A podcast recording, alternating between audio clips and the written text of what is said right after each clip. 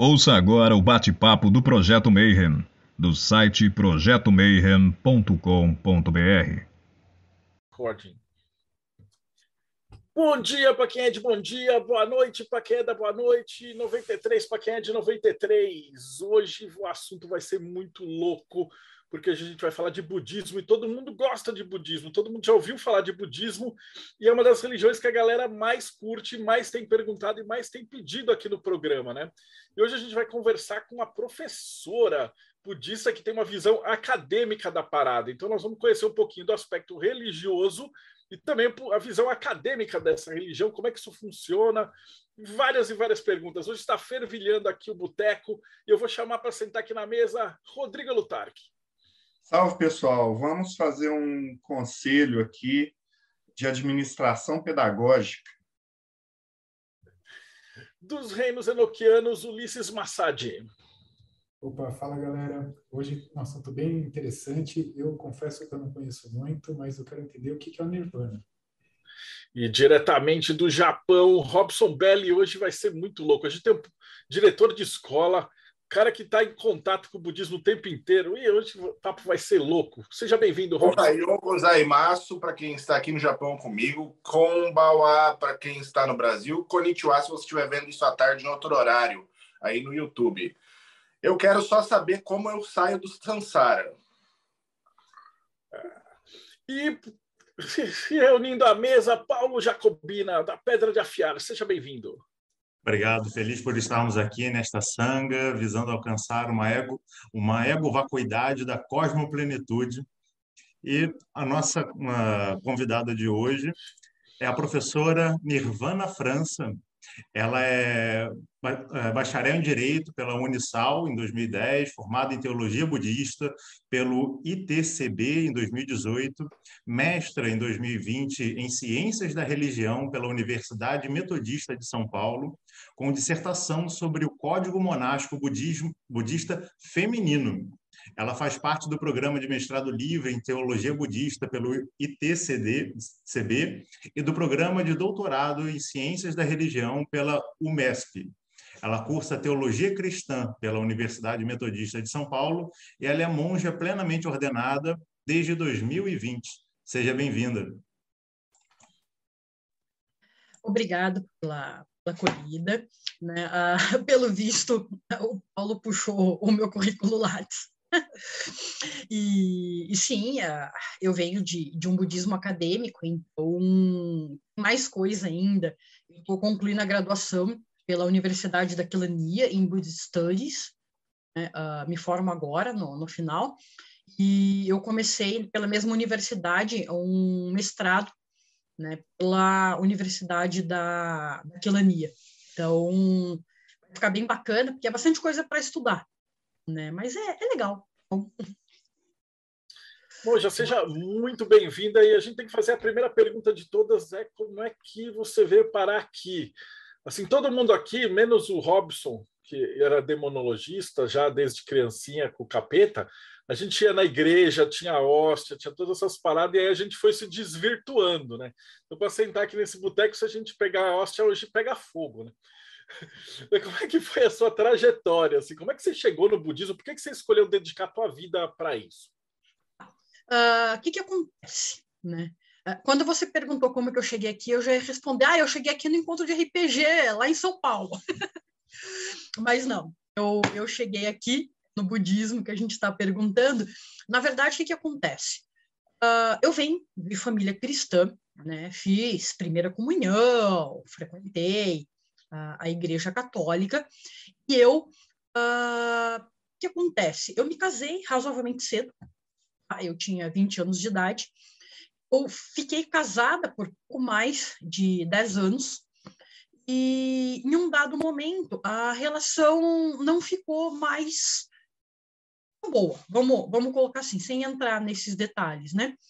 Ah, meu ex-marido pediu divórcio, a gente se separou, eu passei por um processo de ressignificação da minha vida, né? Diz o budismo que quando o aluno está pronto, o professor encontra o aluno, sabe? Você tem que estar tá pronto para encontrar. O que, que aconteceu? Né? Ah, dentro do budismo, a relação professor-aluno, guru-aluno, guru-tela, é muito importante. Uh, eu fazia direito na época. Eu tinha voltado, eu tinha engravidado, então eu tinha suspendido meu curso por um ano. Eu estava voltando para aula. E o que, que acontece? Né? A, aluno, eles têm apego à carteira. Né? A gente senta num lugar não muda de jeito nenhum. Eu cheguei na outra sala e sentei numa carteira, porque eu não tinha minha. Era de quem viria a ser meu guru. E aí a gente começou a conversar, começou a bater papo. É curioso, porque, veja, a sala tem 45 lugares. Entendeu? Por que eu fui sentar naquela? Né? Diga, Paula. Na verdade, a gente está lendo lábios. Ah. Aproveitando que a gente ainda está nessa fase de primeiro contato ainda, do, com o seu contato com o budismo, né? a gente sabe que dentro do budismo a gente encontra em todas as vertentes um, um enfoque para alcançar aquilo que em português a gente pode chamar de cosmoplenitude, essa percepção de que nós somos um com o todo, que nós somos o todo em si. E para isso há sempre o trabalho da, da ego-vacuidade, a gente diminuir o nosso ego para essa percepção do cosmos aumentar cada vez mais. E uma dessas, visões, dessas ações que visam diminuir o nosso ego é justamente para quem aqueles que vão ser ordenados em algumas linhagens, na sua também, raspar a cabeça. Porque o, no, o nosso cabelo é muito associado à ideia do ego. Né? Quando a gente se olha no espelho, a gente vai, vai ajeitar sempre, tem toda essa questão dessa autoimagem. Como é que foi para você passar por isso? Porque eu acredito que já seja complicado para todo mundo, mas você com o corpo feminino e o cabelo também é muito associada à, à feminilidade, como é que foi para você decidir raspar a cabeça? Vamos lá. Uh, um, um, detalhe. Né? Uh, a gente corta o cabelo, tem claro esse aspecto do uh, desprendimento, a vaidade, mas a razão traz, ela é um pouco mais nobre do que isso. Uh, o budismo ele nasce na Índia numa sociedade de castas, onde as pessoas são segregadas pelo nascimento e o corte de cabelo indica a casta que você está. Então, o Buda raspa a cabeça de todo mundo, de tal maneira de que todos são iguais. Não interessa se você nasceu em família de sacerdotes, não interessa se você nasceu em família de escravos, não interessa se você nasceu homem ou mulher. Iguala todo mundo raspando a cabeça. Alguns efeitos práticos, como a vida nômade numa floresta e a cabeça raspada é ótimo para não juntar bicho. Né? Uh, o tempo que eu gasto na minha vida para me preparar, é, eu dou aula, tenho alunas que demoram 30 minutos ajeitando o cabelo, entendeu? Eu levo cinco no shampoo, sabe? Então, tem esse aspecto prático. Como que foi cortar o cabelo? Eu não consegui raspar ele logo na minha ordenação. Eu usava ele, ah, como a gente chama, Joãozinho, sabe? Bem curtinho. Eu fui raspando com o tempo nesse processo de eh, autoconhecimento para colocar porque, sim, eu já tive o cabelo no meio das costas, sabe? Então, seguindo ao, ao padrão social né, de, de feminino, quando eu engravidei, eu fiz o que 90% das mulheres fazem, eu cortei na, na altura do queixo, né? E vai nesse processo. Quando a gente compreende essa, essa parte né, da por que, que a gente corta vai se tornando mais fácil de, de aceitar, de participar. Hoje, eu vou dizer para você, eu não me vejo com a cabeça é, longa. Quando esfria muito, eu costumo deixar ele ficar com um dedinho de altura, porque me dá sinusite, uh, o frio na, na cabeça. Né? Mas não, não tem problema nenhum, não. Não. Hoje, hoje é tranquilo. Não foi assim, não. Teve um processo de, de conhecimento, de descoberta e de desprendimento. Tá? De falar, não, vamos, vamos deixar ela redondinha aí para colocar, né? Então, em eventos especiais, eu passo gilete. Ela brilha, fica bacaninha. Entendeu? Rodrigo. É, vou fazer uma pergunta bem básica, porque esse pode ser o primeiro vídeo de muita gente, principalmente de budismo. Então, gostaria que você explicasse o que é budismo. É, assim, de uma forma básica, depois ampliando a explicação um pouco. Uh, o budismo, ele. É, as pessoas perguntam para mim se o budismo é uma religião, uma filosofia, ah, uma filosofia de vida, uma psicologia, né? Uh, eu costumo explicar, começar o seguinte: essa questão de dividir religião, filosofia, uh, começa com a reforma luterana. Tá? Antes disso, não se dividia. O budismo, com seus 2.500 anos, não está nessa divisão, ele está anterior. Ele tem seus aspectos religiosos, tem seus aspectos filosóficos, tem seus aspectos ritualísticos, entendeu? Tem a parte da psicologia, ele tem por quê? Porque ah, na época que ele surge, é o papel da religião regulamentar as diversas áreas da vida. E o budismo? Há 2.500 anos, um, um cara, um príncipe, né? Uh, eu falei um cara, porque uh, o pessoal costuma dizer que ele era um grande príncipe, mas era um reino pequenininho, tá? Uh, a Índia tinha mais de 70 reinos naquela época. Então, ele era um reino pequenininho, ele vai ter todo o processo, a gente teria que ter uma live só para isso, que eu demoraria para contar como é que ele chega, mas ele tem uma epifania e fala, cara, eu não posso ter esse sofrimento, sabe? É, não interessa o que eu pratico, não interessa o que eu faço, eu vou, eu nasci, eu vou morrer, eu vou, eu, eu vou, eu vou envelhecer, vou adoecer, vou morrer tenho como evitar isso, eu preciso de uma resposta, eu preciso fazer alguma coisa. E aí tem toda a história dessa busca né, do Siddhartha, ele alcançar com essas respostas. Uh, ele alcança essas respostas e ele parte a ensinar. Então, o primeiro ponto, Buda não é um deus, não é filho de Deus, nem nada do gênero. O pessoal costuma fazer um paralelo, ah, o Buda é o deus dos budistas. Ah, ah. ah. O ser humano, assim como a gente, falou, chega, foi atrás da resposta. Depois ele passou a ensinar essa resposta. Nos seus 2.500 anos de existência, uh, o budismo ele vai migrando para outros países, então, e quando ele encontra uma cultura, ele sofre um processo de adaptação. Então, o budismo japonês, ele é diferente do chinês. A China é gigantesca em termos de população, então você tem vários budismos lá dentro, vários budismos dentro da Índia, e a gente vai tendo esse progresso. Uh, o que, que aconteceu? A gente tem em comum todas as vertentes budistas o primeiro ensinamento do Buda, ah, depois cada um vai acabando um recorte. O Buda ensinou por 40 anos, então é coisa pra caramba. Tá? O que o Buda ensina? O que é conhecido por quatro nobres verdades. Existe um sofrimento. Esse sofrimento tem uma origem, ele cessa, nem que seja porque você morreu, quando ele acaba. Existe um caminho para cessação. Esse caminho para cessação é justamente a, a doutrina budista, é onde cada um vai escolher como faz o caminho. Tá? Por isso que tem essas, essas diferenças.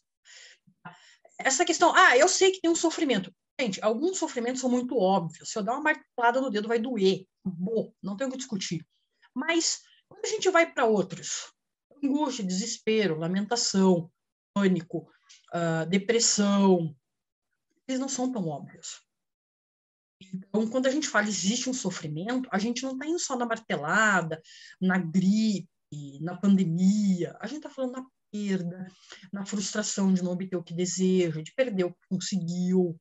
A gente está indo, o sofrimento ele é muito mais amplo, a gente fala. Morar no Brasil já é um sofrimento, né? Já é toda uma fonte de sofrimento. Uhum.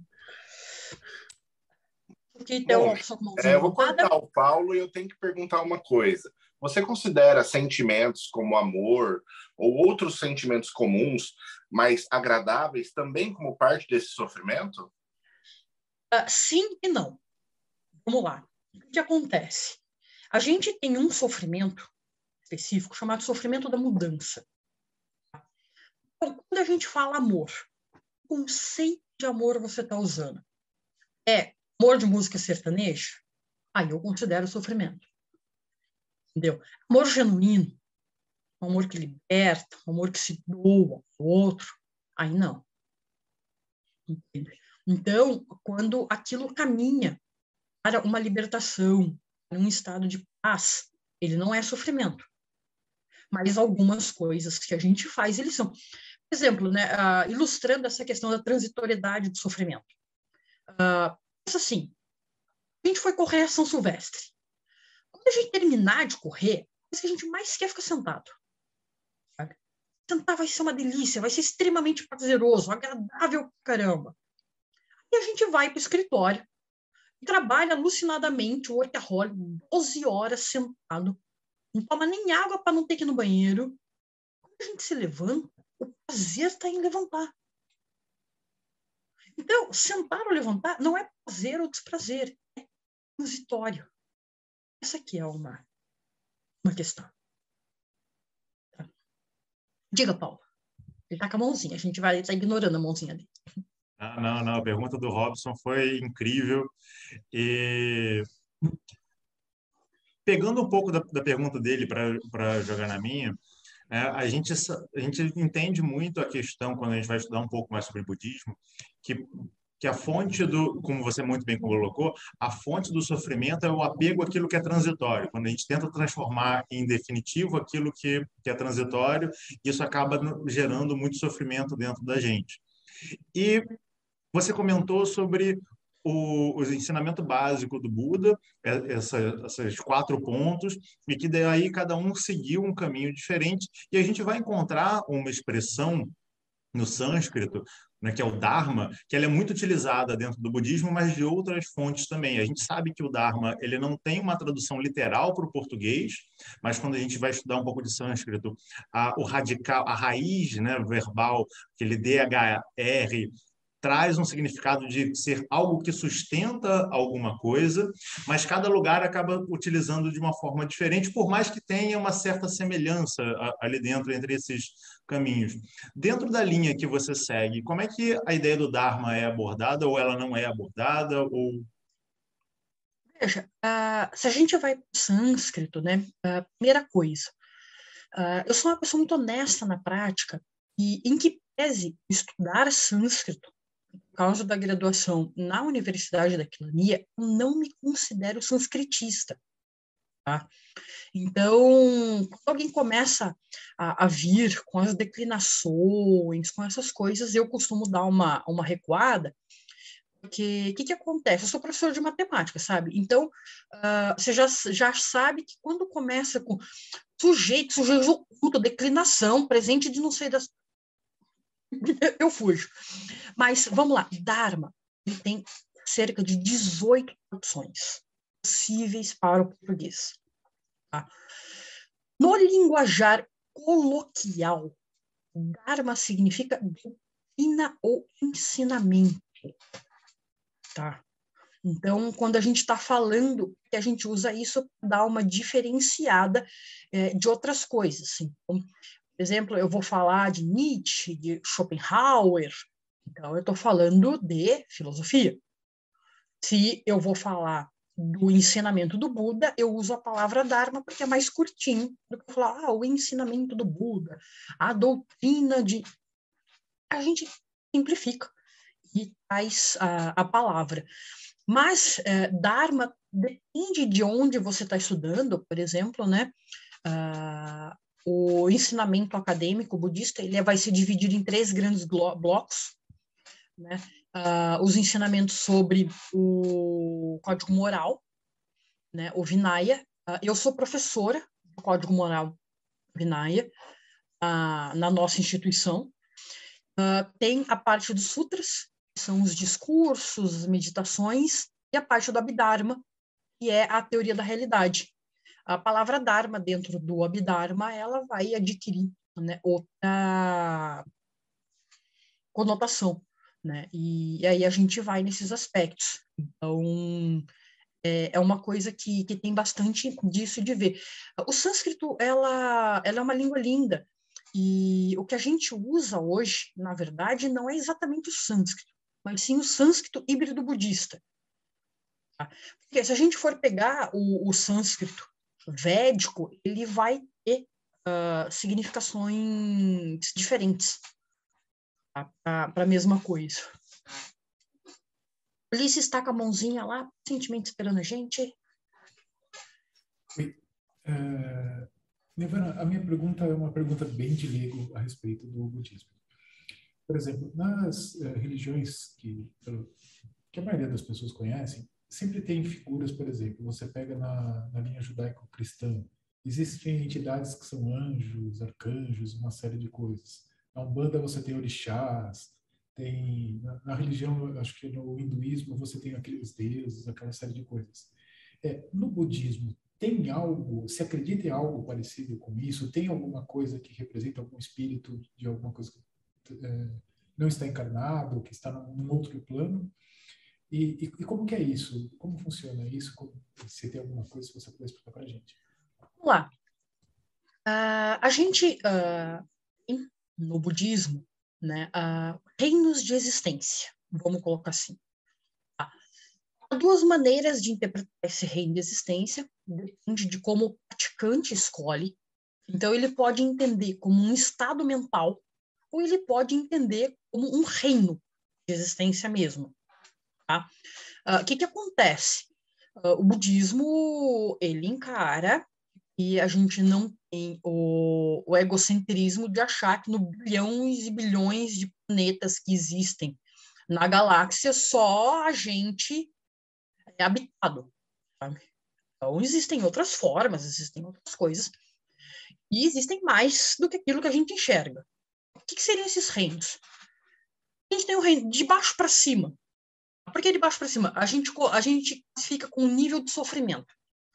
Na base, você tem os seres que estão no inferno. Uh, o sofrimento é muito grande, muita dor.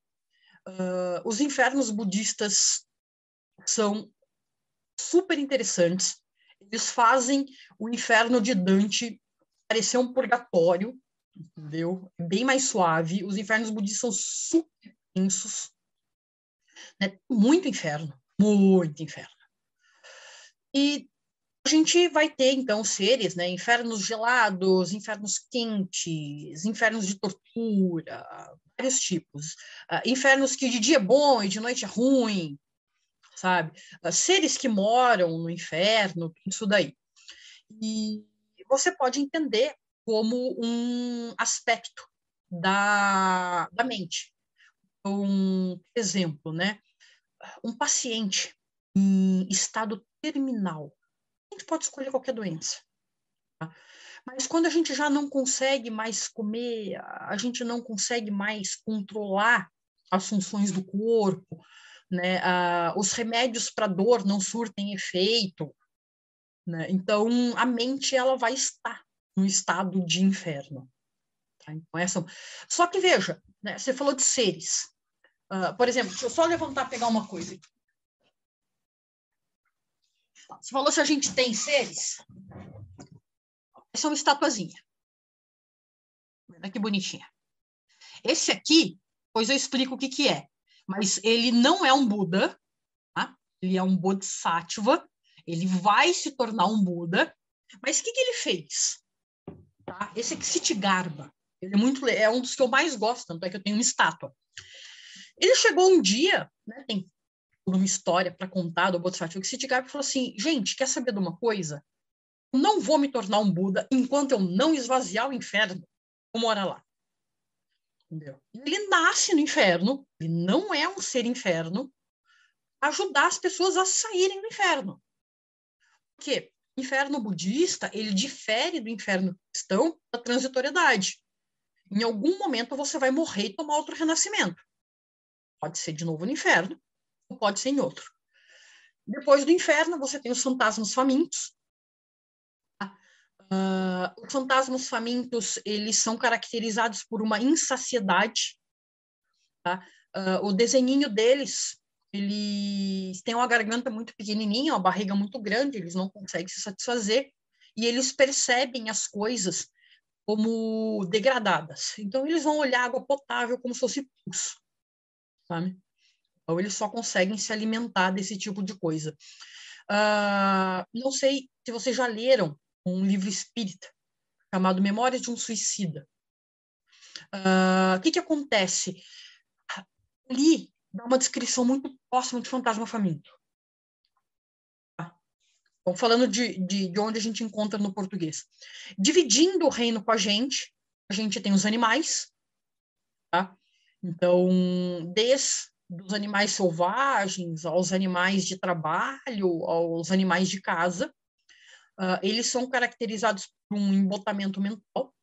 Então, uh, em que pese eu adorar minha cachorrinha, eu tenho um, um Lhasa, e ela conversar comigo, porque ela olha para mim, late e olha para a panelinha, eu sei que eu tenho que pôr comida, uh, é limitado, sabe? Ela não vai muito, muito além disso, eu não vou conseguir ensinar, ajudar ela a refletir, nada disso. Nós temos os seres humanos, né? somos nós.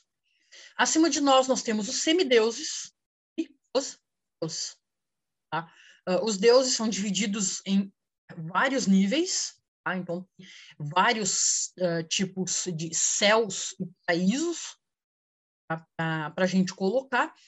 E a gente ainda tem dentro da cosmologia né, o que a gente chama de terra pura.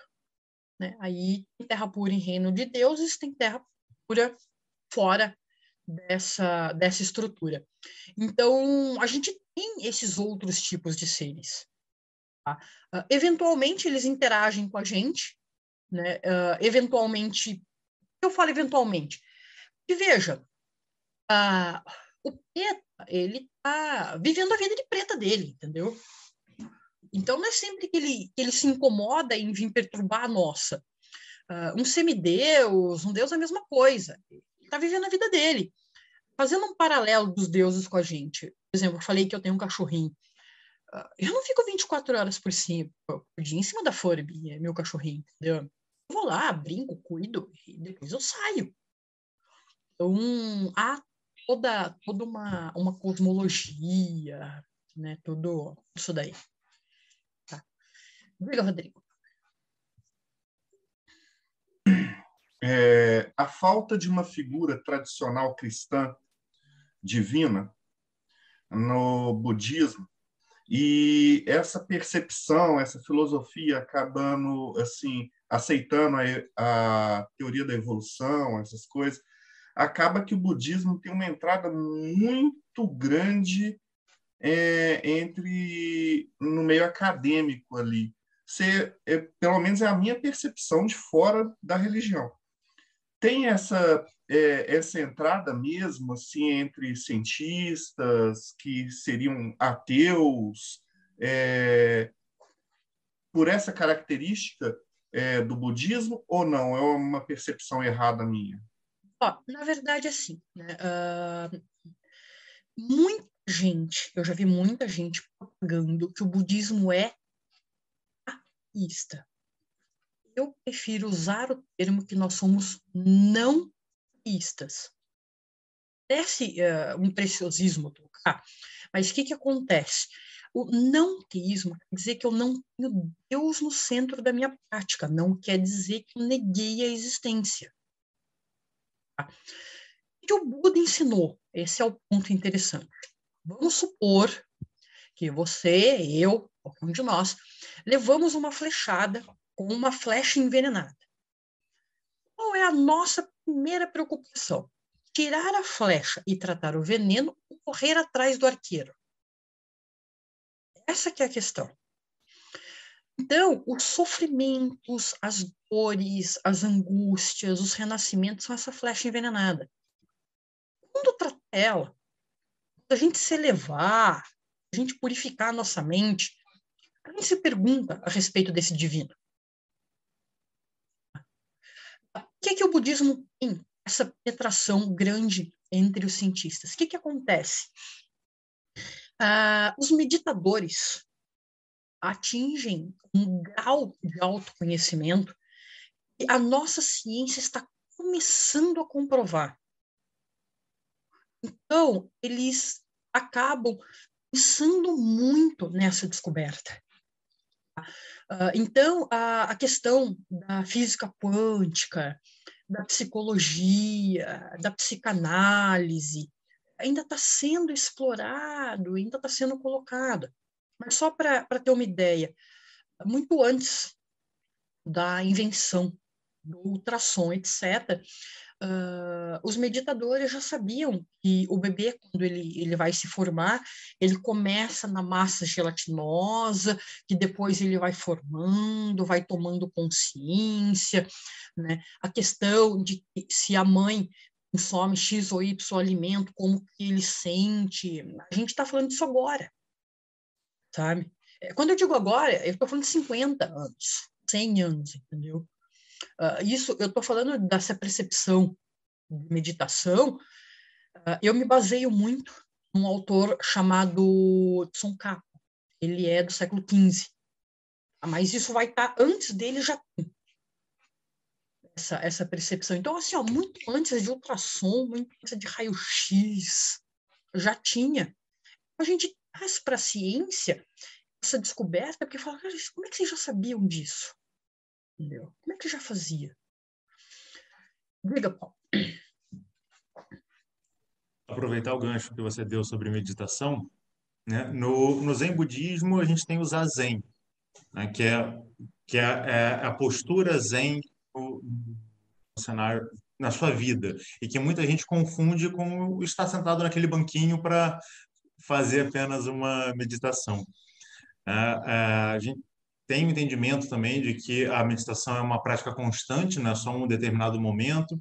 Mas como é que vocês, na, na sua linhagem, vocês ensinam a questão da meditação para lidar com a mente do macaco, para fazer com todas essas, essas questões e trazer para o nosso dia a dia também? A meditação, ele, ela é um, um termo que ela vai abarcar uma quantidade muito grande de subtipos um exemplo, né? Uh, você tem meditações na respiração, para acalmar a mente, uh, você tem meditações uh, posicionadas num objeto para aumentar a, ou diminuir a familiaridade com alguma coisa. Existem meditações para controle das energias do corpo. Aí depende né, de, de que, que o praticante está treinando e querendo alcançar naquele momento. Tá? Como é que nós ensinamos meditação? Na verdade, a gente pensa o seguinte: primeiro de tudo, a gente precisa formar uma base de ferramentas para meditar. Por quê? Se aquilo que a gente conhece fosse suficiente para sair do sofrimento, nós teríamos que ser muito loucos e masoquistas para não ter saído. A gente não saiu, porque está faltando alguma coisa, entendeu? A gente precisa adquirir essa habilidade para sair. Tá? Porque a gente não pode considerar todos os bilhões de pessoas do planeta loucos masoquistas. De certo, algum tem, entendeu? Mas não todo mundo está faltando alguma ferramenta, alguma coisa. A gente adquire essa ferramenta e então começa a ensinar as técnicas de meditação. Por que, eu digo isso? Vou dar um exemplo. Eu chego, por exemplo, e falo, né, Marcelo, Marcelo, você está muito agitado, muito nervosinho aí, as coisas estão pegando, vamos meditar em amor. Senta aí, dez minutinhos, perna cruzada, sem amor. Tá bom. Marcelo vai lá, vai sentar para pensar em amor. Só que eu não expliquei para ele o que é amor. Deixei ele com os conceitos dele de amor. Vamos supor, né, que o Marcelo estava ouvindo música sertaneja, raiz, aquela de corno. E aí ele vai pensar no amor com aquele sofrimento de perda. Ele vai conseguir pacificar a mente ou ele vai sair mais frustrado e triste? Então eu tenho que fazer o quê? Primeira coisa, chegar e falar, ó, vamos lá. Eu, como budista, entendo por amor. Que você vai aplicar? Que você vai colocar? Eu forneço a base, aí, ó, gente, medita em cima. Né? Essa que é a questão. Eu sei que o Marcelo, do jeito dele, não deve escutar sertanejo de jeito nenhum, mas é uma, uma brincadeira nesse sentido, né? Por isso que a gente fala a respeito disso, porque a gente tem que pensar, sabe? Que compaixão? Sabe? Compaixão é sair dando esmola todo mundo na rua. Agora, agora eu vou tocar num ponto que a pessoa vai ficar brava. Eu chego e paro no semáforo. Aí a pessoa vem e fala, senhora, me dá um real, eu tô com fome. Vou lá, baixo minha janelinha, um real. Ah, eu fiz a minha bondade. Na minha tradição, você não fez bondade nenhuma. Porque você é responsável pelo ciclo inteiro. Aquele seu um real vai virar uma pedra de crack, vai virar um corrote, ele vai virar alguma coisa desse tipo. Isso é virtude. Agora, quando a gente escolhe uma associação de acolhimento, de trabalho, né? Aí eu não vou entrar se ela é cristã, se ela é espírita, se ela é sem filiação religiosa, não interessa. E eu contribuo com essa associação, aí a gente está fazendo uma bondade real. Eu estou trabalhando para essa pessoa sair. Então, tem essa questão da responsabilidade. Então, o que eu estou considerando generosidade? Sabe? Essa que é uma questão eu estou usando de. Uh, a gente estava falando aqui né, de usar o sânscrito. A gente usa muita palavra em, em sânscrito quando a gente está ensinando. Que a romper e criar um novo conceito. Tá? Porque daí eu peço meditar em karuna, compaixão, entendeu? Mas quando eu falo karuna, eu trago um novo conceito do que seria, né? A gente trabalhar, a gente colocar. Essa, esses são paradigmas uh, diferentes para serem, serem colocados. O Rodrigo estava na frente, ele queria falar. É, eu vou voltar aqui no, nas perguntas básicas. É o seguinte: é, assim, tá claro que essa é a sua visão, a visão da sua linha, a linhagem, essa é a questão. Linhagem. Da, é, é, o, é isso que eu queria perguntar. Eu queria que você definisse, porque quando a gente. Eu queria conceitos básicos para a gente começar a montar o nosso tijolinho de conhecimento aqui. Primeiro conceito básico: existem diversas linhagens de budismo, e para as pessoas que estão chegando, vamos supor que tem aquela visão é, hollywoodiana de budismo é tudo a mesma coisa. Então, é, eu queria que você definisse a sua linhagem. Só a sua linhagem. Como que é a sua linhagem? Como que ela está aqui no Brasil? É, quais são as doutrinas, etc. Para a gente é, tentar entender como funciona a sua linhagem. Vamos lá. Uh, eu sou uma monja budista da tradição Biluk, ordenada pelo monastério de Serajay. Tá? Então, essa aqui vem uma característica. Eu sou estudante do budismo antigo indiano, tá? Então, eu, meus estudos, meus trabalhos, eles se voltam a muitos séculos atrás. Tá? Uh, eu estudo no Instituto Kamana, tá? nós estamos uh, nos finalmente de obter a autorização do MEC, a primeira uh, faculdade de teologia budista no Brasil. Na verdade, é na América Latina inteira. Tá? Nós não temos esse estudo como cadeira acadêmica na América Latina. E nós vamos fazer todo esse trabalho. Quando a gente fala em budismo, tá? eu, eu às vezes faço paralelo com o cristianismo, porque, veja, no senso, grande parte da nossa população é cristã, conhece um pouco. Mas as diferenças que ocorrem dentro do budismo são tão grandes e acentuadas como acontecem no uh, cristianismo. Tá? Um cristão tá, católico da Opus Dei, ele é muito diferente de um neopentecostal, de uma igreja evangélica, sabe? A gente fala, ah, é tudo ensinamento de Cristo. É, é tudo Bíblia. É, mas se você puser os dois juntos, não é. então, vamos colocar dessa maneira. Quando a gente fala de budismo, acontece isso também. Você tem tradições muito antigas.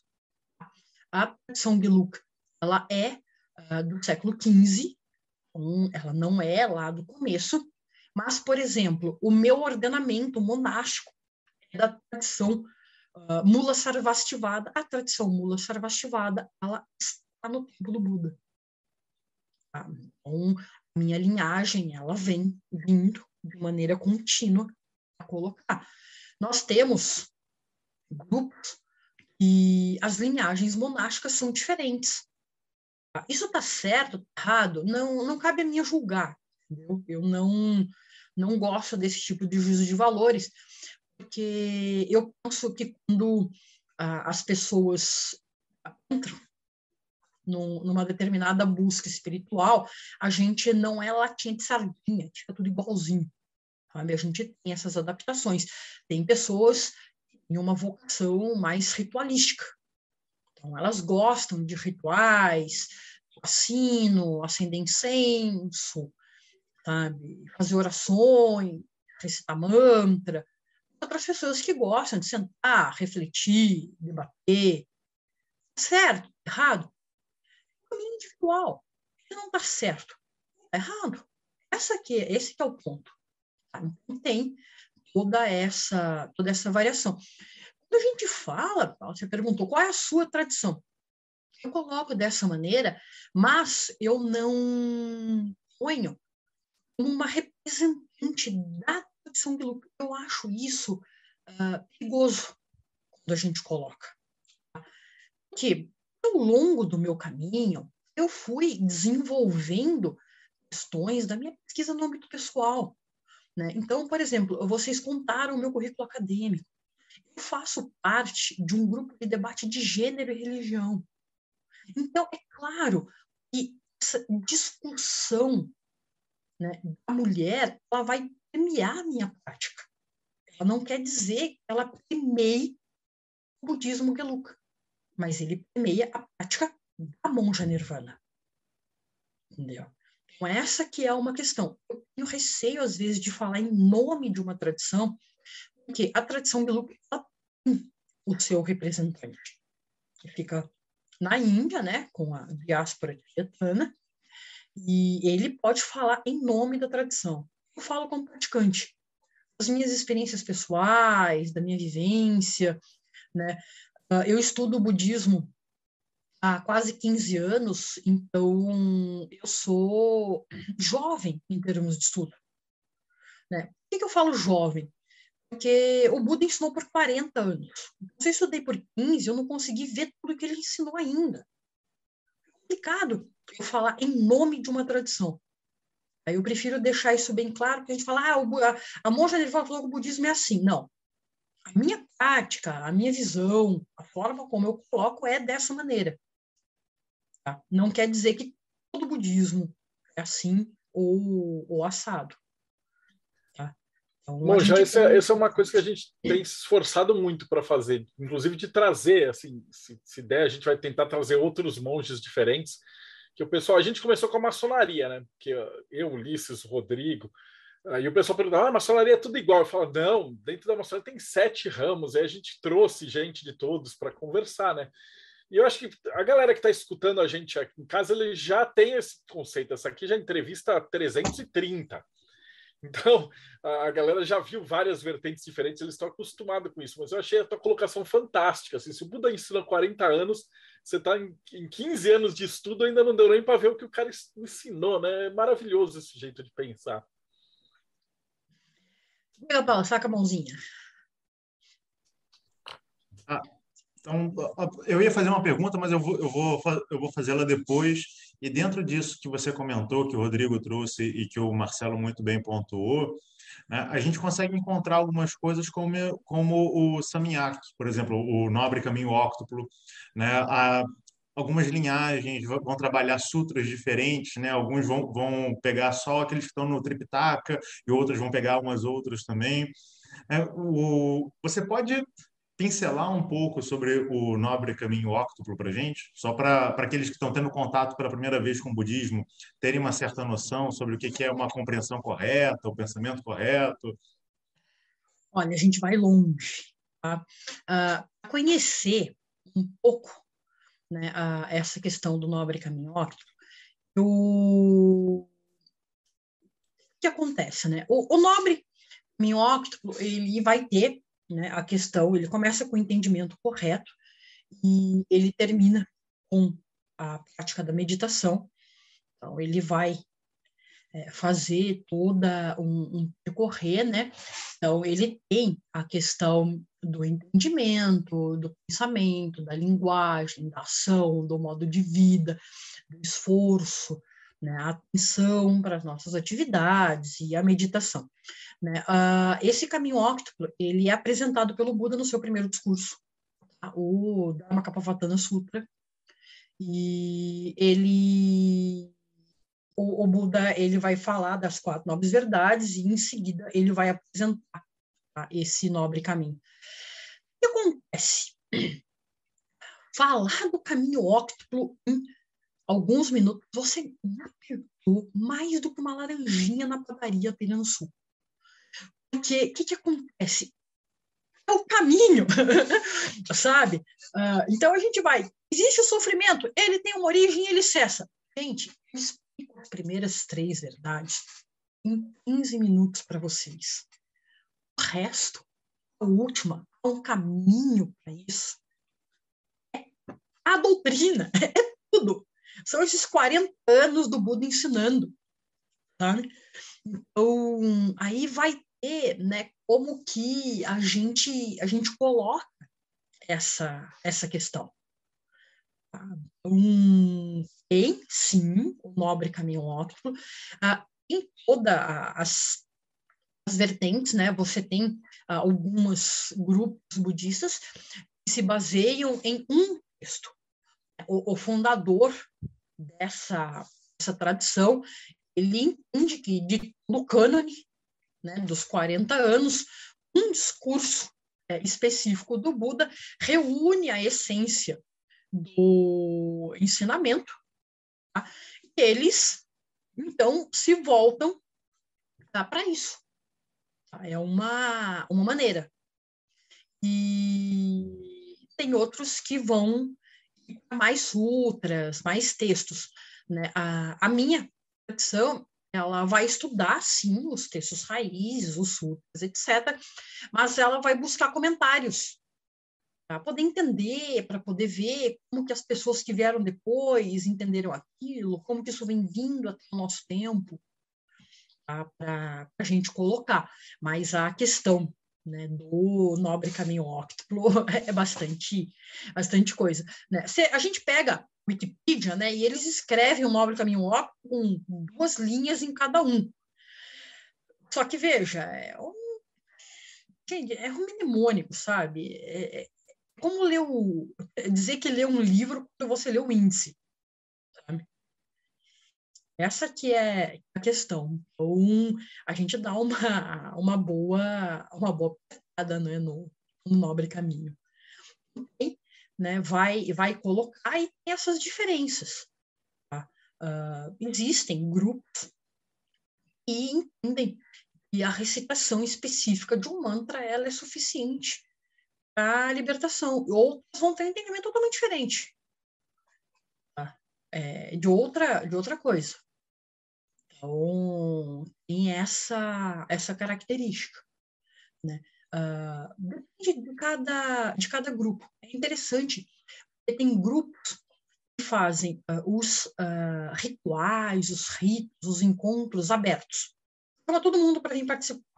Mas na hora de ensinar né, a reflexão, a doutrina e o aprofundamento, fecha. Nosso grupo, né, a Associação Buda, ela faz ao contrário a gente abre o ensinamento, detalha, traduz, traz para o português, escreve comentário Então, por exemplo, o professor Pinho, o, fundador né, da Associação Buda, uh, até o ano passado havia traduzido comentou, traduções ou comentários, não quer dizer que ele comentou todas as traduções, de cerca de 50 obras. Tá?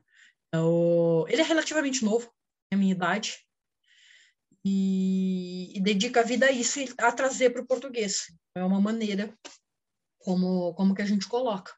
A gente abre o ensinamento e fecha. Ah, Nirvana, ah, você faz sadhana? Faz, faço sadhana. Entendeu? Faz? Faço, faço um montão dessas coisas. Só que de maneira privada. O que eu dedico a minha vida não é de conduzir esses ritos, e sim de ensinar. É por isso que a gente tem essa parte do budismo acadêmico, de lá e explicar e contar, porque vocês me perguntaram, né? Ah, que é interessante, né? Falar assim, ah, você é uma monja. Bom, uh, alguém tem noção de que um monge homem tem 240 preceitos para seguir uma monja mulher, quase 350? Fora os votos para Timor, Bodhisattva e Tantrico. Esses são só os monásticos. Entendeu? Então, essa que é uma, uma questão. Quando a gente vai para as tradições japonesas, esse pacote de votos é diferente. Qual que é? Não sei, eu não tive tempo. Eu falei, gente, eu sou uh, um, um bebê em estudo budista. Porque o que é 15 anos? Um Buda ensinando 40. Então, eu estou conhecendo a minha tradição. Não deu tempo ainda de eu explorar uh, as outras, como a japonesa. Conheço um pouquinho. O monge japonês casa.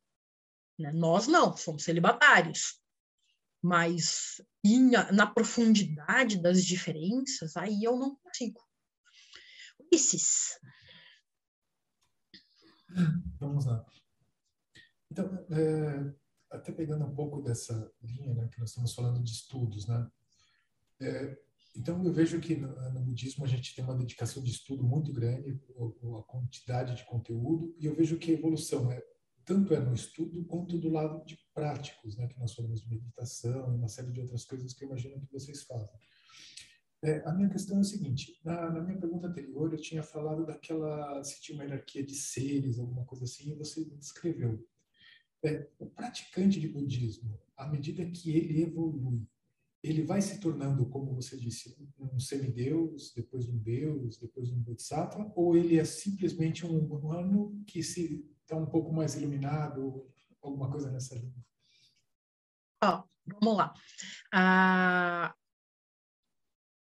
o renascimento humano, apesar dele não estar tá no topo, é o melhor renascimento para sair do samsara. Onde a gente tem o melhor equilíbrio de uh, oportunidades para cair fora. Por quê? Se a gente está sofrendo muito, não tem espaço mental para a gente praticar e sair. Tá? Oh, morrendo de dor, sendo queimado, esmagado, não vai conseguir sair. Do outro lado, se alguém querer sair, não percebe que está preso, que você vai sair? Você tem tudo bom, todos os prazeres, tudo bonito, tudo agradável, tudo com fartura. Entendeu? Alguém sai de casa, alguém sai, tipo, vamos supor, né? Eu tô aqui no meu quarto, né? Por que eu vou sair de dentro se eu puser um ar-condicionado, uma pessoa para trazer uma comida super saborosa e legal para mim, deixar tudo organizado? Por que eu vou sair? Entendeu? Vou sair no calorzão do aquecimento global, que está aqui com 40 graus lá fora, agora está meio gelado, ah, quase, quase 10 aqui em Valinhos, para que eu vou sair daqui de dentro? Sabe, não, não tem razão. A mesma coisa acontece com Sansara. Na vida humana, ela é meio intermediária. A gente tem uh, conforto suficiente para praticar e desconforto suficiente para querer sair. Né? O Bodhisattva, respondendo a, a pergunta, né?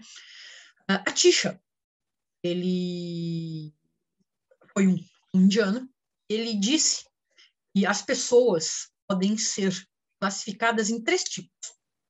As pessoas que querem felicidade, uh, pode ser esta vida ou o renascimento futuro, nascer num paraíso, uma vida boa. As pessoas que percebem que há um sofrimento, e elas querem cair fora desse sofrimento, o segundo escopo. E as pessoas que percebem o sofrimento, querem cair fora, mas elas querem levar as outras pessoas para fora junto. Elas não querem fazer isso sozinhas. Esses são os famosos bodhisattvas. Tá? Então, tem essa, essa questão de colocar. Uh, certo, errado? Objetivo individual, tá? Não está certo, não, não tá errado. Vamos, vamos colocar, né? Uh, eu venho de uma tradição mahayana, tá? a tradição Bilu é uma tradição mahayana, é uma tradição bodhisattva. Então a pessoa vai dizer, ah, você recrimina as tradições que não são bodhisattvas, como por exemplo a tradição Theravada, é tipicamente né, do segundo escopo. Eu não, eu acho um a menos que eu tenho que me preocupar para tirar do samsara, entendeu? É outra, outra colocação. Ele não me ajuda, mas ele também não me atrapalha. Então, tá ótimo. Um a menos para eu me preocupar. A pessoa vai evoluindo, a pessoa vai colocando. Sim, Bodhisattvas tem níveis. Tá? Ah, desde os primeiros até. São dez níveis. Né? Do primeiro ao sétimo. Uh, se você der mancada, você volta para trás. Tá? Então, não existe a, a espiral ascendente. O pessoal faz muito paralelo com o espiritismo quando fala do budismo. Né? O budismo não tem espiral ascendente, é um círculo. Deu mancada, volta para trás. Tá? Uh, quando você chega no oitavo solo, acontece um rompimento. Tá? E você não regride mais. Né? Oitavo, nono e décimo só para frente. Então, tem, essa questão. Então, Bodhisattvas tem níveis. Uh, como é que você sabe em que nível está um Bodhisattva? Essa é a parte mais legal, você não sabe. Porque a gente só consegue olhar o nível da gente abaixo. Quem está para cima, eles aparecem acima. A gente não consegue uh, dizer quão para cima, sabe? Então tá um dedo para cima, um quilômetro para cima, a gente não sabe. Mesmo porque uh, muitos bodhisattvas reconhecidos como bodhisattvas costumam esconder o que eles são, né? uma palestra do Dalai Lama, né, uh, aquele figura diz assim: Eu sou só um monge budista. Nossa, se ele é só um monge budista, eu não sou nada. Entendeu? Então, essa é uma, uma questão, entendeu? Uh, ele é reconhecido como Avalokitesvara, né, um dos, né, dos grandes Budas, e ele, quando vai se referir a ele, fala: ah, Eu sou só um simples monge. Né? Então, a tradição vai colocar ele em outra posição. Mas quando ele fala, não. E é comum a galera dar uma escondida, sabe? Pra colocar. Então, mas eu sou comum mesmo, tá? Eu brinco, fico com raiva, reclamo. Então, tem, tem essa característica. Diga, Rodrigo. É, eu tentei evitar puxar o assunto, mas você deu o gancho. A universidade, a faculdade, vamos falar assim, é, que você está criando. É, aqui no Brasil, você tem muita burocracia. Não querendo defender a burocracia, mas você, existe um motivo para ela existir, que é as pessoas que querem é, tirar proveito. E aí criam faculdade aí de é, fachada, de repente tem um milhão de advogados que não sabem nada, e aquele monte de coisa. Então, aí o Brasil cria essa burocracia horrorosa é, para poder tentar filtrar e barrar essa, esse pessoal que está é, tá querendo. É esperto, eu não queria falar que é pouco iluminado, mas tá bom. É, faculdades e, predatórias.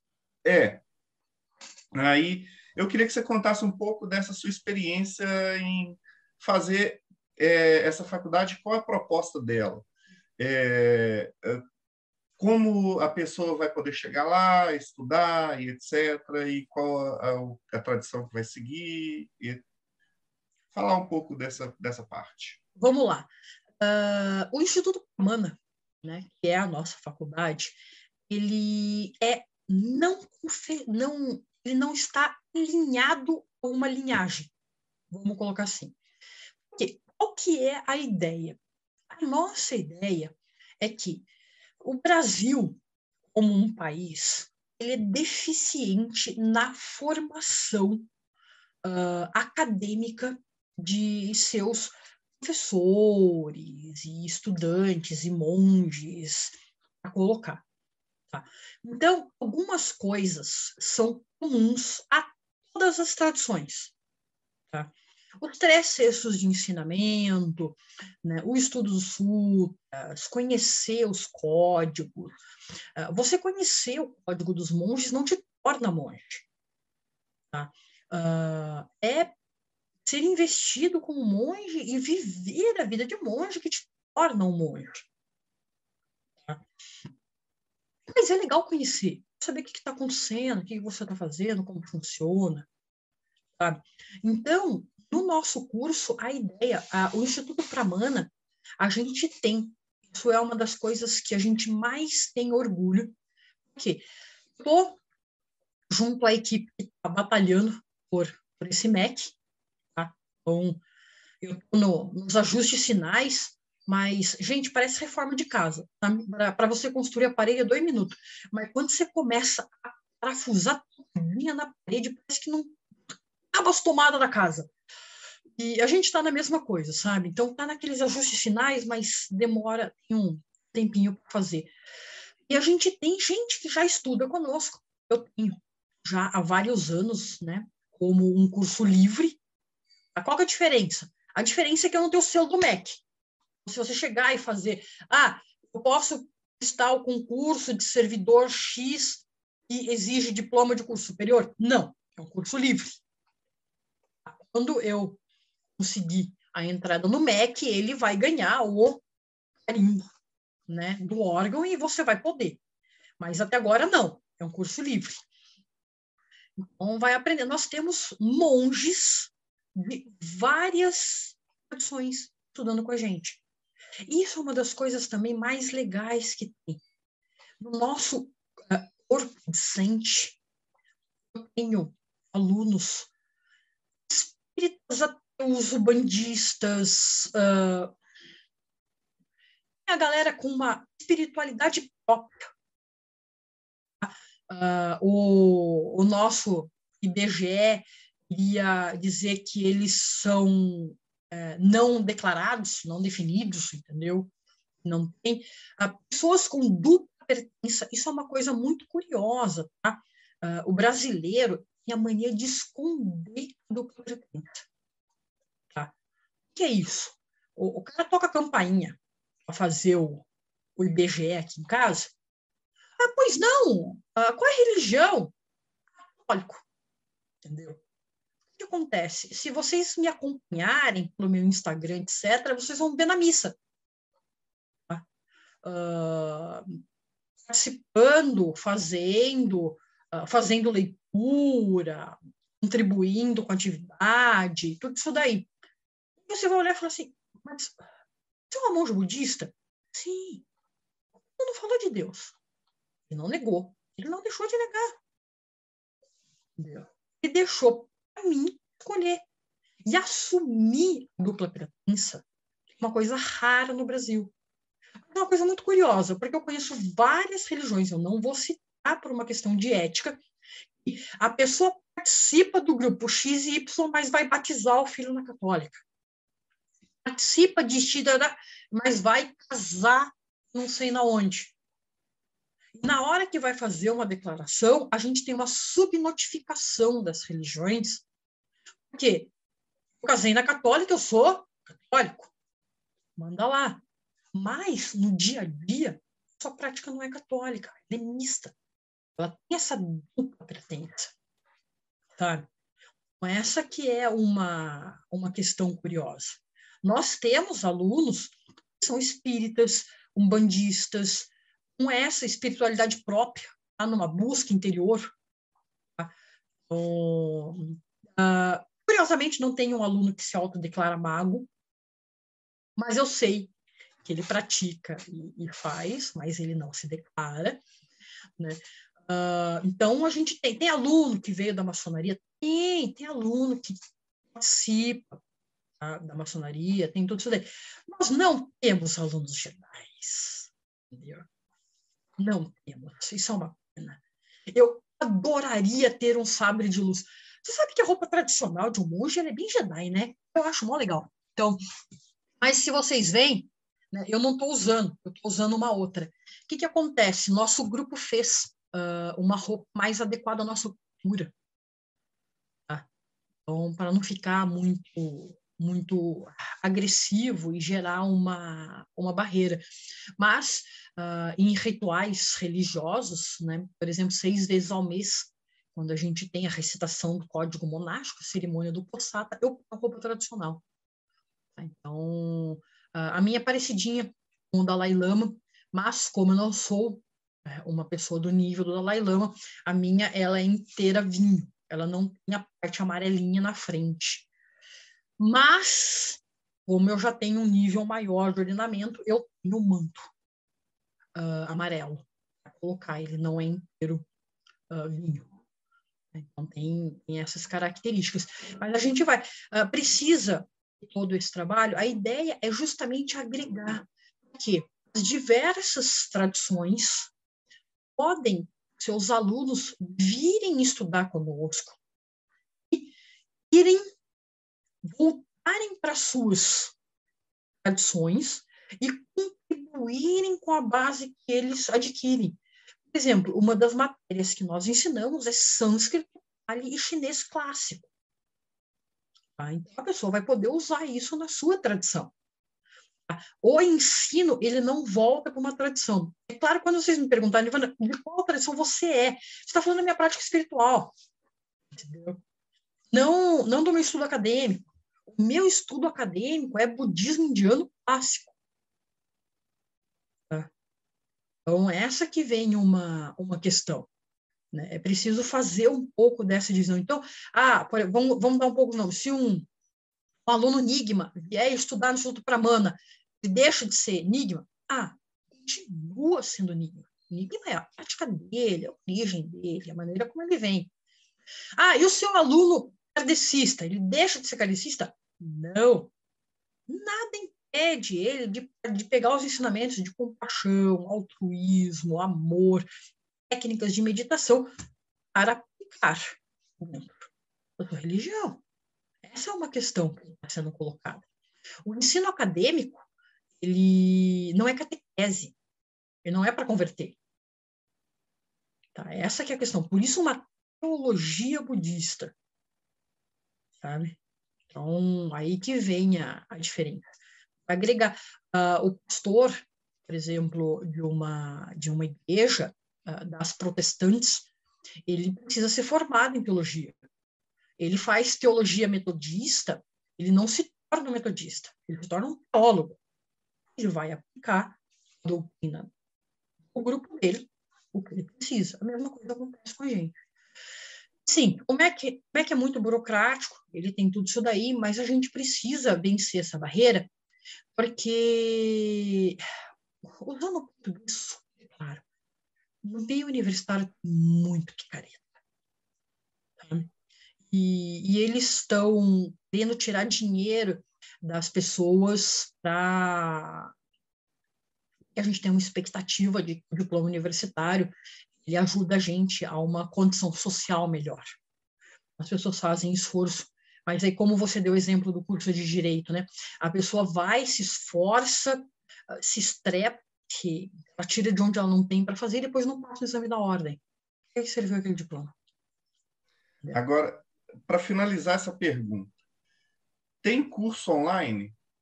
Nosso curso é online, 100% online.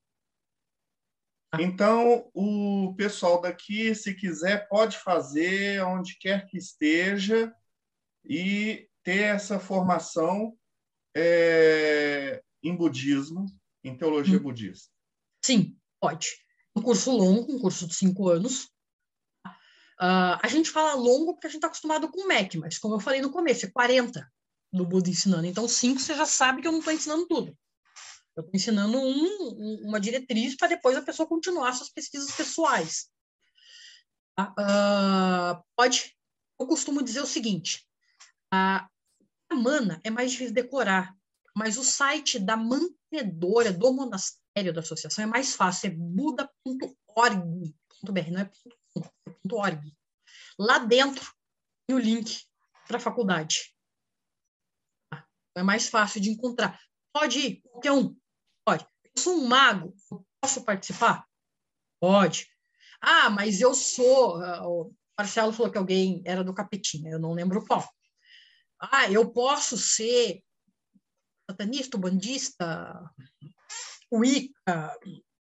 Gente, tem tantas espiritualidades no mundo que não dá para eu citar, entendeu?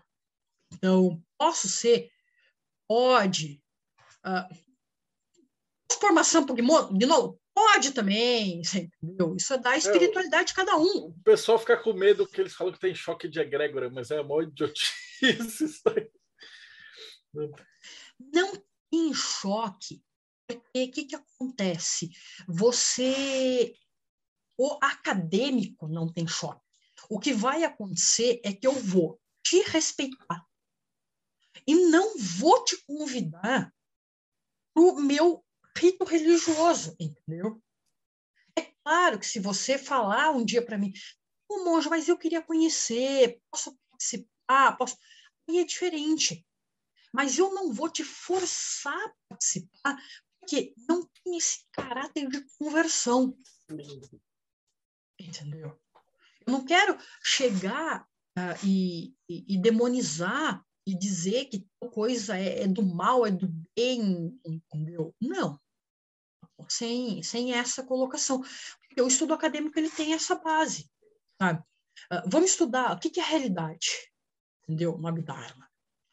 Como que os diversos pensadores colocaram, como que eles fizeram, como que a matéria se forma. Sabe? Isso daí, depois você vai fazer a dobra da sua prática. Essa que é a questão. Uh, não tem choque porque tem esse respeito. Tá? Então, se eu começar, porque, gente, é super falta de respeito com o outro. Uh, o, vocês me convidam, alguém aí, ah, vamos, vamos participar de X coisa. Eu chego lá e, e começo a recitar os meus mantras, as minhas. Ah, ah, ah, ah. Você vai num lugar, você vai de mente aberta conhecer. Entendeu? É outra, outra questão. Essa que é uma colocação. Então, não tem choque por causa disso, porque é a parte do estudo formal. Sabe? Então, a, a matemática não se ofende quando você estuda gramática. Então, eu iria por esse lado. Maravilhoso. O Robson, acho que a gente. Ó, eu aqui posso ir longe, mas eu acho que a gente tem um horário com vocês. Vamos lá, Robson. O assunto que eu ia tocar é, é relativo ao budismo esotérico. É, é uma prática bem desconhecida no Ocidente e se você puder dar uma pincelada apenas, só mencionar alguma coisa sobre, eu acho que seria interessante para o nosso público estar tá conhecendo também que existe sim uma, uma vertente esotérica dentro do budismo, né? Uh, vamos lá.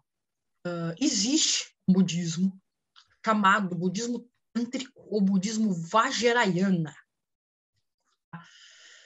Uh, o budismo tântrico e o budismo vajrayana é a maior fonte de engana toxa, guru falso, pagar para ser enganado, coisas do gênero. Por quê?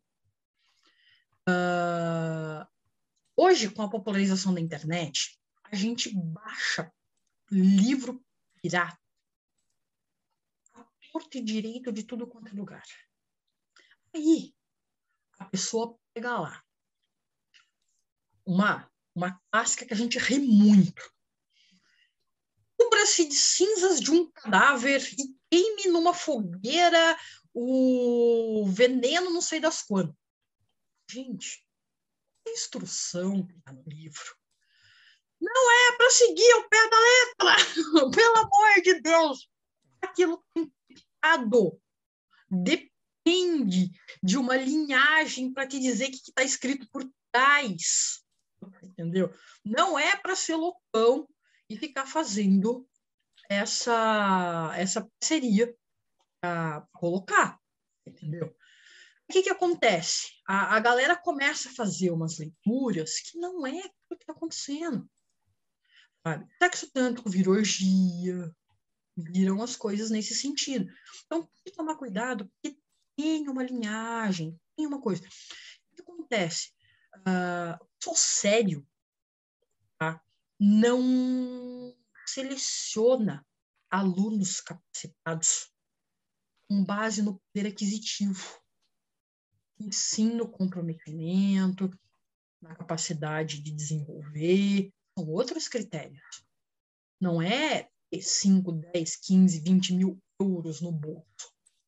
Isso não te torna capacitado. Mas, para alguns grupos, te torna. E há um mercado vender isso. Então, existe um budismo tântrico? Existe. Na Índia, existe até universidade tântrica. Tá? Ah, você cursa primeiro curso de formação de budismo e depois você vai para a universidade estudar isso. Então, todos os alunos que vão, ah, só uma pequena parcela. Uh, fazendo um, não, não é uma pós-graduação, como é o nosso, é mais vale o paralelo.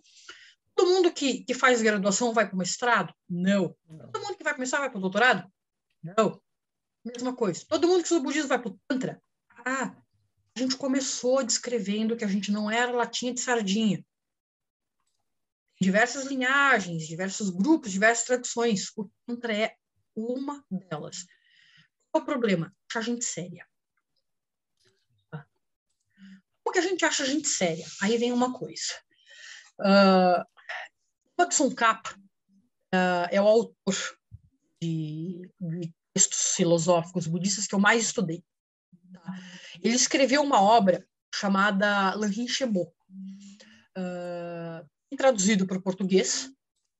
Uh, o professor Plínio traduziu essa obra, O Caminho Gradual da Iluminação. E no volume 2, ele coloca um capítulo, chama-se Confiança no Professor. O contrário do que o nome diz, que seria para a gente se devotar ao professor, Lema de Capa manda um checklist que ele diz o seguinte: não deixe qualquer um te guiar pelo nariz. Uh, o boizinho tibetano, você mete um anel aqui no nariz, puxa ele por ali para guiar. E o que, que a gente faz? Ele diz para a gente não deixar você checar. Que lixo mesmo. Tal cara que fez, tem tal cara que tem tal cara que tem tal cara. Ah, então eu posso confiar em você. Então, aconselha-se você teste a pessoa que você vai tomar como guru três, cinco, dez anos antes de você chamar de guru. Porque disso ele é o quê? Um professor. Você está aprendendo, você, tá, então, você vai respeitá-lo. Mas subir ao título de guru, você tem que testar antes. Tá? Porque não é cada um. Gente, de boa. Uh, o Marcelo falou de Gregory. Amor de Deus, tem gente que se acha mago porque leu na capricho. Sabe? Por favor, não é assim tem uma tradição, toda uma linhagem, uma parte escrita e tem uma parte de pé de orelha, que é de um para o outro que vai sendo transmitida. Sabe? Vai achar que você eh, leu na revista de adolescente que você se tornou. Né? O budismo acontece a mesma coisa. Então, o budismo esotérico, o budismo místico, ele é uma, uma fonte de estelionato fenomenal. Uh, curiosidade. Se na, no nosso instituto, na nossa associação, uh, a gente ensina essa linhagem também. Só que uh, não adianta perguntar quais são as linhagens, não adianta perguntar quanto custa, não adianta nada. Depois de uns cinco anos estudando, o seu desempenho encheu os requisitos, você vai ser convidado. Não, não. Não está à venda que é levado de uma maneira séria. Quanto vai custar? Essa é curiosidade. Tá? Uh, 5, 10, 15, 20 mil euros não custa nada os nossos alunos que são convidados. O máximo que você faz é pagar o material, porque afinal de contas, uh, isso custa. Entendeu?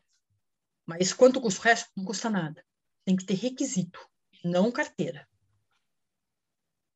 Tá? Então tem, tem. Sabe? Quando a pessoa, quando a pessoa começa a dizer para mim qual a linhagem tântrica, eu começo a rir. Entendeu? Por quê? O primeiro voto tântrico. Isso é bom para ensinar para todo mundo. O primeiro voto tântrico. Não conta a tua linhagem para quem não é irmão, vá gerar. Se o cara saiu contando, não foi ensinado, é picareta.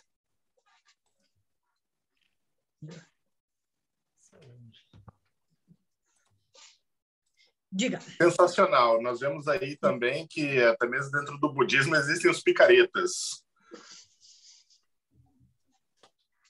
Existe. Gente, infelizmente, picareta existe O budismo não ia estar fora deles. Sabe? Então, tem, sem tampar o sol com a peneira, gente. tem escândalo sexual, escândalo de estelionato. Entendeu? Você vai jogar no lixo toda a tradição porque você tem uma outra maçã podre? Não, né? Sabe? Mas tem. Eu vou mentir, entendeu? Não, mas tá Aí certinho. A, pessoa... a gente procura aqui fazer um guia, então a gente, uma das coisas que a gente tem muito cuidado de chamar o pessoal faz curadoria antes de entrevistar, que é para dar uma base, né? Então, tipo assim, falar, ó, o que, que eu faço para não cair numa roubada? O que, que eu faço? Quais são os livros bons para começar? Então a gente a gente dá essa base. Obviamente que não vai ensinar o que é, o que, como você falou, cinco anos é para você entrar e falar, comecei. Né? E aí, esse que é o caminho sério. Acho que praticamente todo mundo que a gente convida fala a mesma coisa nesse sentido, né? Que é, o estudo é muito legal. Mas uma coisa bacana desse do budismo é que tem tanta vertente, você fala assim, pô, eu tô, eu tô casado, então eu tenho uma vertente. Aí depois eu me separo, falo, agora eu vou ficar celibatário. Aí você entra numa outra vertente. Então, isso é muito legal de, de, de, tipo, a busca é o que interessa, né? E o caminho você vai se adaptando. Aí você fala, porra, achei um negócio na Wicca que eu achei legal. Aí você pega de lá. Ah, mas agora, sei lá, no Islã tem uma coisa que é bacana. Aí você vai juntando. E no final é mais ou menos o que a gente faz aqui no Mayhem, né? A gente apresenta todas as opções para a galera, cada um ter a sua decisão, né? Você repara que a gente está aqui. Hoje está faltando, aliás, ficou faltando a, a a Bárbara com certeza ia pedir, eu vou, eu vou fazer essa pergunta por ela para você falar um pouquinho do, dessa tua parte do feminismo dentro do budismo.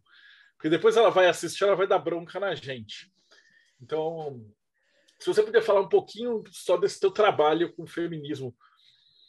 Uh, o meu trabalho com o feminismo, ele vem do seguinte. Eu uh, botei o dedo numa ferida porque eu fui dizer que um texto canônico sofreu corrupção que, uh, e vocês vão ler muito nisso na internet, uma teoria que o Buda não queria ordenar as mulheres, que ele não gostava das mulheres, que o renascimento feminino é um problema. E aí, o que, que acontece? A minha dissertação de mestrado, ela vai vir a promover uma desconstrução para apresentar os indícios, porque por que, que eu uso a palavra indício? Gente, é 2.500 anos, eu não tenho como dizer, mas eu tenho como levantar suspeita e mostrar onde ela está, de que o texto sofreu alterações.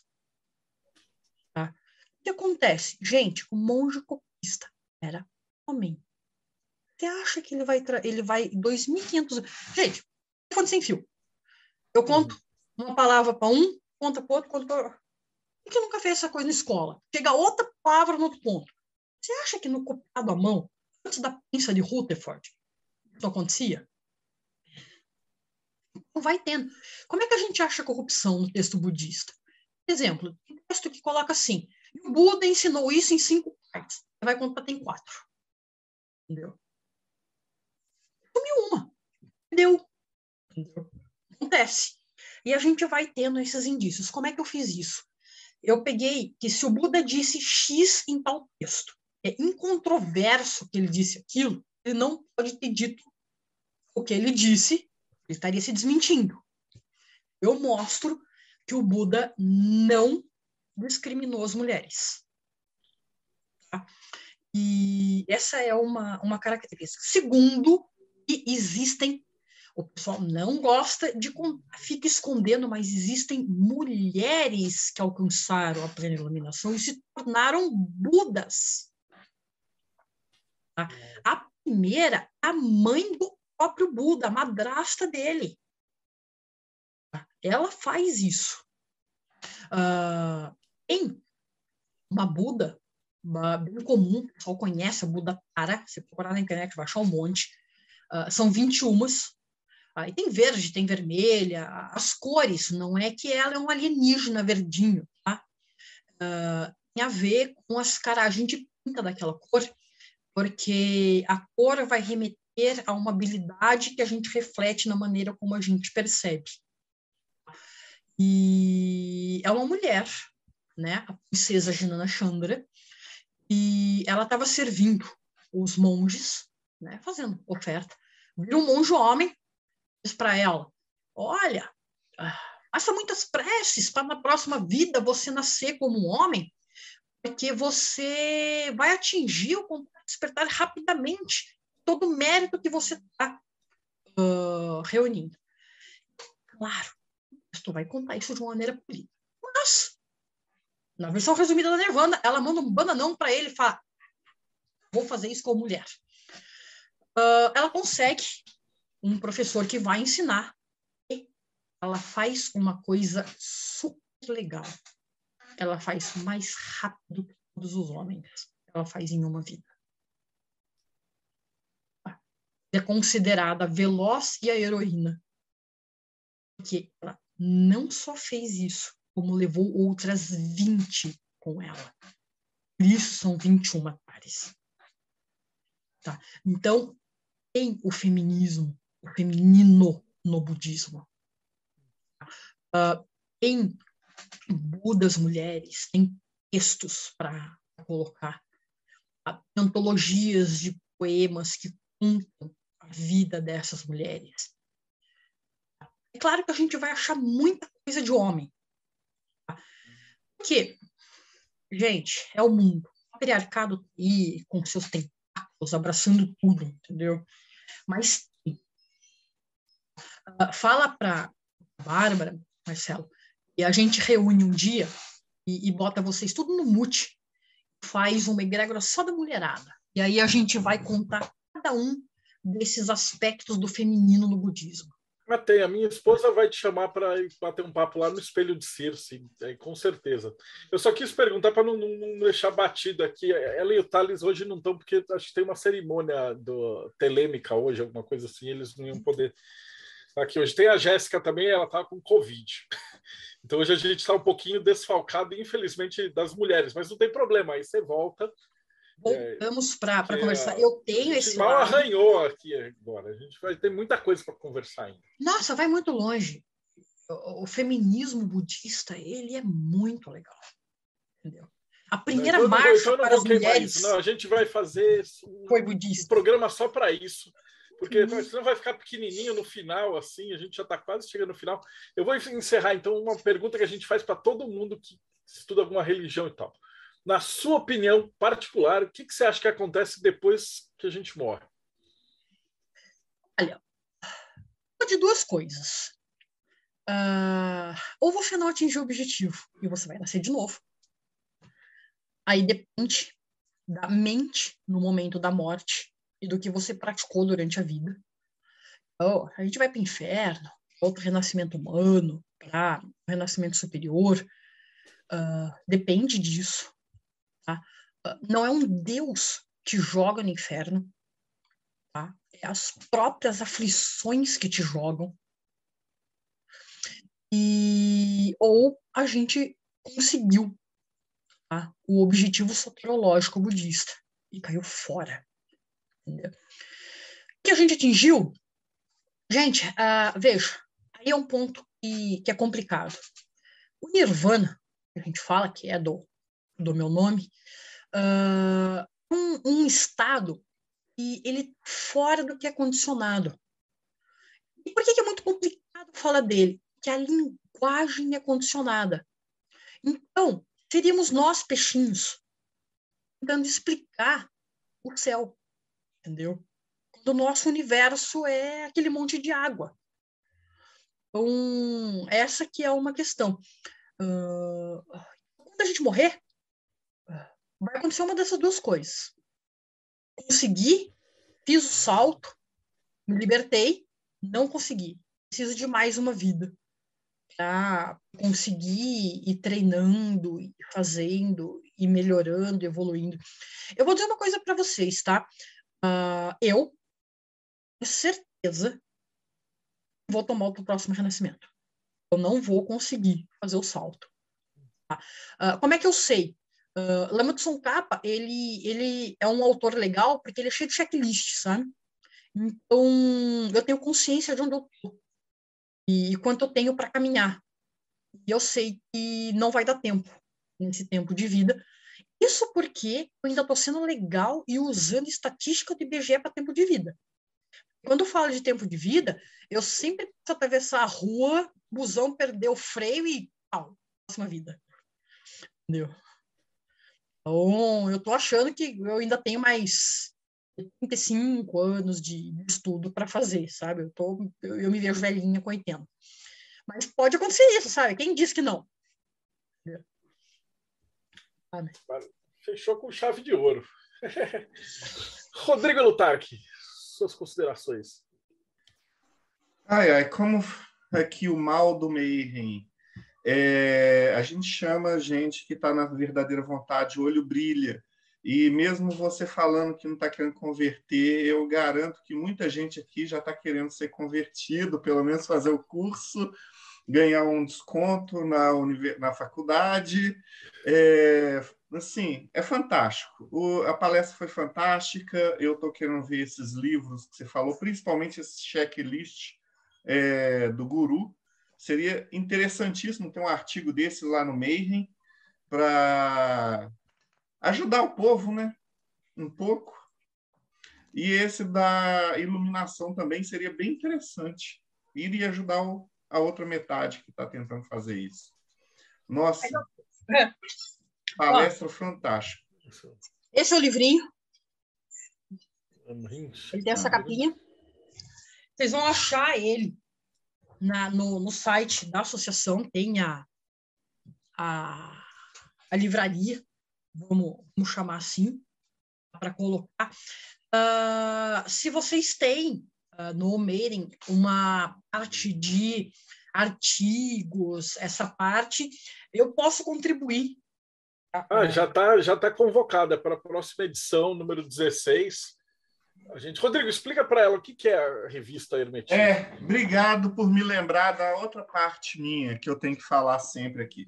catarse.me barra TDC, você se inscreve, participa do projeto Mayhem, contribuindo com uma obra social. E você também vai poder fazer parte dessas é, palestras é, ao vivo, vai poder fazer parte dos grupos de Telegram, que são vários lá, e também vai receber em casa a revista Hermetismo, aonde os autores, tem alguns aqui, é, eles costumam fazer vários tipos de conteúdos, aonde você pode ler, é, valendo lembrar que esses conteúdos aqui, eles já estão no site. Você tem eles gratuito, mas com essa revista você vai ter eles no físico, aonde você, depois de uma boa meditação, depois de relaxar um pouco, poderá tomar um vinho e apreciar uma boa leitura de textos um pouco mais interessantes. O pessoal então, pergunta assim, poxa, mas a gente já disponibiliza tudo de graça na internet, então por que, que a pessoa vai querer uma revista? Porque é muito mais gostoso, o cheiro de papel é outra coisa. Você ter organizado, e também vale, porque a gente tem muito autor que a gente entrevista, que às vezes o cara faz vários textos e tudo, e aí você vai pular, perguntar assim, qual é a referência bibliográfica? Você que trabalha na academia, aí o cara coloca assim, a referência bibliográfica é www.blogspot.com index barra. Então, o que, que a gente fez? Com a grana do, do, do Mayhem, a gente paga o ISBN, faz a parte gráfica, faz a, a revista bonitinho, edita tudo, revisa e publica um negócio que você pode até usar como referência. Então tem é, a galera, os grandes ocultistas, os magos aqui brasileiros estão usando essa revista para publicar o seu material autoral também. Então é um trabalho bem bacana. Paulo Jacobina, suas considerações finais. Primeiro agradecer, né, por a monja Nirvana, né, essa Lotus disciplinada, né, ou educada, o, o nome iniciático dela. Agradecer bastante, incrível. É, é, uma, é uma linhagem que eu conheço pouco e fiquei bem curioso de para me inscrever né, é, nesse curso, sim. Vou, vou dar uma olhada encaixar na minha agenda para ver se, se é possível fazer esse curso. E se para o nosso público. Se você quer conhecer um pouco, se conhecer um pouco mais e refletir sobre a sua condição existencial, se inscreva no canal no YouTube Pedra de Afiar, que sempre tem vídeo com os temas mais variados para te auxiliar nesse processo de redescoberta. Ulisses Massad, suas considerações finais. E aí você fala um pouco do Enochiano e o Robson vai falar do Morte Súbita que o Thiago foi abduzido hoje. Beleza. Nirvana, que, é, que entrevista bacana, foi muito bom te conhecer. É, achei muito interessante o teu jeito, é, super é, falando naturalmente. Assim, a gente imagina, não, vou falar com um monge, né? Você pensa aquela pessoa que é quase não acessível, quase um deus, né? E não, você aqui conversando com a gente de boa, fazendo piadas, até a gente estava morrendo de rir aqui em determinados momentos. Foi super divertida e esclarecedora, né? Tinha uma série de dúvidas ali com o budismo e eu sempre ouço falar que o budismo seria uma filosofia, uma religião, alguma coisa que é uma das mais legais que existem. E realmente, né, essa visão que ele tem de, de não julgar o outro, se todo mundo tivesse isso, né, se todas as religiões pensassem assim, nós viveríamos num mundo bem melhor, né? Bom, e aproveitando para fazer agora o falando um pouquinho sobre o enoquiano.com.br, que eu também, como o Rodrigo, esqueci de pôr meu nome aqui no o meu jabazinho aqui no, nas descrições. Mas é um site que tem lá um grupo de pessoas, é, o Robson comanda lá com mais uma galera, que para quem quiser, quem tiver interesse no tema, entra lá, é, é, só acessar o site. Lá no site tem, se eu não me engano, um link para um grupo de WhatsApp, um grupo do Telegram. E lá você vai encontrar um monte de pessoas, material já pronto para quem quiser começar e aprender. Aí, e as dúvidas, você vai ter uma galera toda lá para te ajudar na, nesse nesses primeiros passos na caminhada. É isso aí. Maravilha. Robson Belli, suas considerações finais. Bom, então vamos fazer parte do problema hoje. Falando um pouquinho do mortesúbita.net. Lá você vai encontrar bastante textos de budismo também. Vai ter na seção chamada Yoga Fire e também na seção Ásia Oculta, né? Então, quem quiser conhecer um pouquinho mais desse lado mais esotérico e não picareta, pode acessar lá e ler alguns textos né, sobre essa questão do budismo esotérico e conhecer um pouco mais através desse link mortesúbita.net. Maravilha, Monja, eu te agradeço, foi sensacional. Só repete de novo, como é que a gente te acha? Eu vou colocar depois aqui, vai estar na descrição, mas às vezes isso vai para podcast também, então se puder falar na verdade, assim, me achar simples, porque as minhas mídias sociais vai estar Nirvana França. Tá? E é meu nome e sobrenome. Ah, só curiosidade, Nirvana mesmo, tá? Então, na minha dissertação de mestrado, em tudo vocês vão achar Nirvana. Curiosamente, no Lattes tem umas 17 Nirvanas, então não tem só eu. Tem Nirvana França, o meu nome é mais comprido que isso. Então, pode chapar, pode conversar, pode fazer fica à vontade. Uh, se você mandar um WhatsApp o e-mail da secretaria do monastério, na, na buda.org.br, o que vai acontecer? Você vai passar um pouquinho de burocracia, porque o pessoal da secretaria vai dar uma segurada, vai me consultar antes. Mas vai conseguir meu WhatsApp do mesmo jeito, sem sem problema nenhum. Mas no, no Instagram, meu Instagram não é muito divertido, não, porque eu posto só quando eu estou estudando, parece que eu só faço isso da vida. E aí tem, essa questão para me encontrar, para colocar e, para fazer. E uh, eu sou uma pessoa aberta, tá? Então, se a gente tiver um encontro, né, plural, para a gente estar junto, participar de um culto, fica à vontade para convidar, tá? Não, não sendo muito longe o deslocamento, não tem problema, a gente participa, tá? E a gente conversa. Algumas limitações, tá? uh, eu não bebo nada. Tá? Uh, quando eu digo não bebo, eu não bebo álcool. Tá? Então, se for me oferecer um, um refrigerante, para não fazer propaganda de qual, eu tomo, você entendeu? Uh, não sou uma monja que vive de chá verde. E a gente vai, vai se encontrar e vai conversar e vai tirar dúvida. Então, saber, quer falar, entendeu? outros grupos quiser para a gente bater um papo, podemos fazer. Tanto gravando ou não gravando, a gente vai achando um tempo. Tá? Essa, essa é uma, uma questão, eu acho que vale a pena, vale a pena conversar. E sim, esse estereótipo que você falou que eu brinco, falo piada, eu falo caramba, entendeu? Então, essa questão de ser acessível ou, ou não acessível, é, mas aí é jeito de cada um, sabe? É, eu, eu, sou uma pessoa que tenta não, não julgar uh, os demais uh, por joia. Maravilhoso. Foi sensacional. Obrigadão, Rodrigo. Valeu, Paulo, Robson, Ulisses. Você que assistiu a gente, então, até agora, então não esquece também, segue o canal, passa o sininho, divulga, porque, assim, a gente já viu que o YouTube, ele, depender dele, não vai. Então, avisa para teus amigos, ó, essa é a entrevista 330. Então, cara, tem muita coisa legal para vocês verem de vários assuntos diferentes. Então, manda, dá uns links, manda para os seus amigos e a gente se vê aí então no próximo bate-papo Mayhem.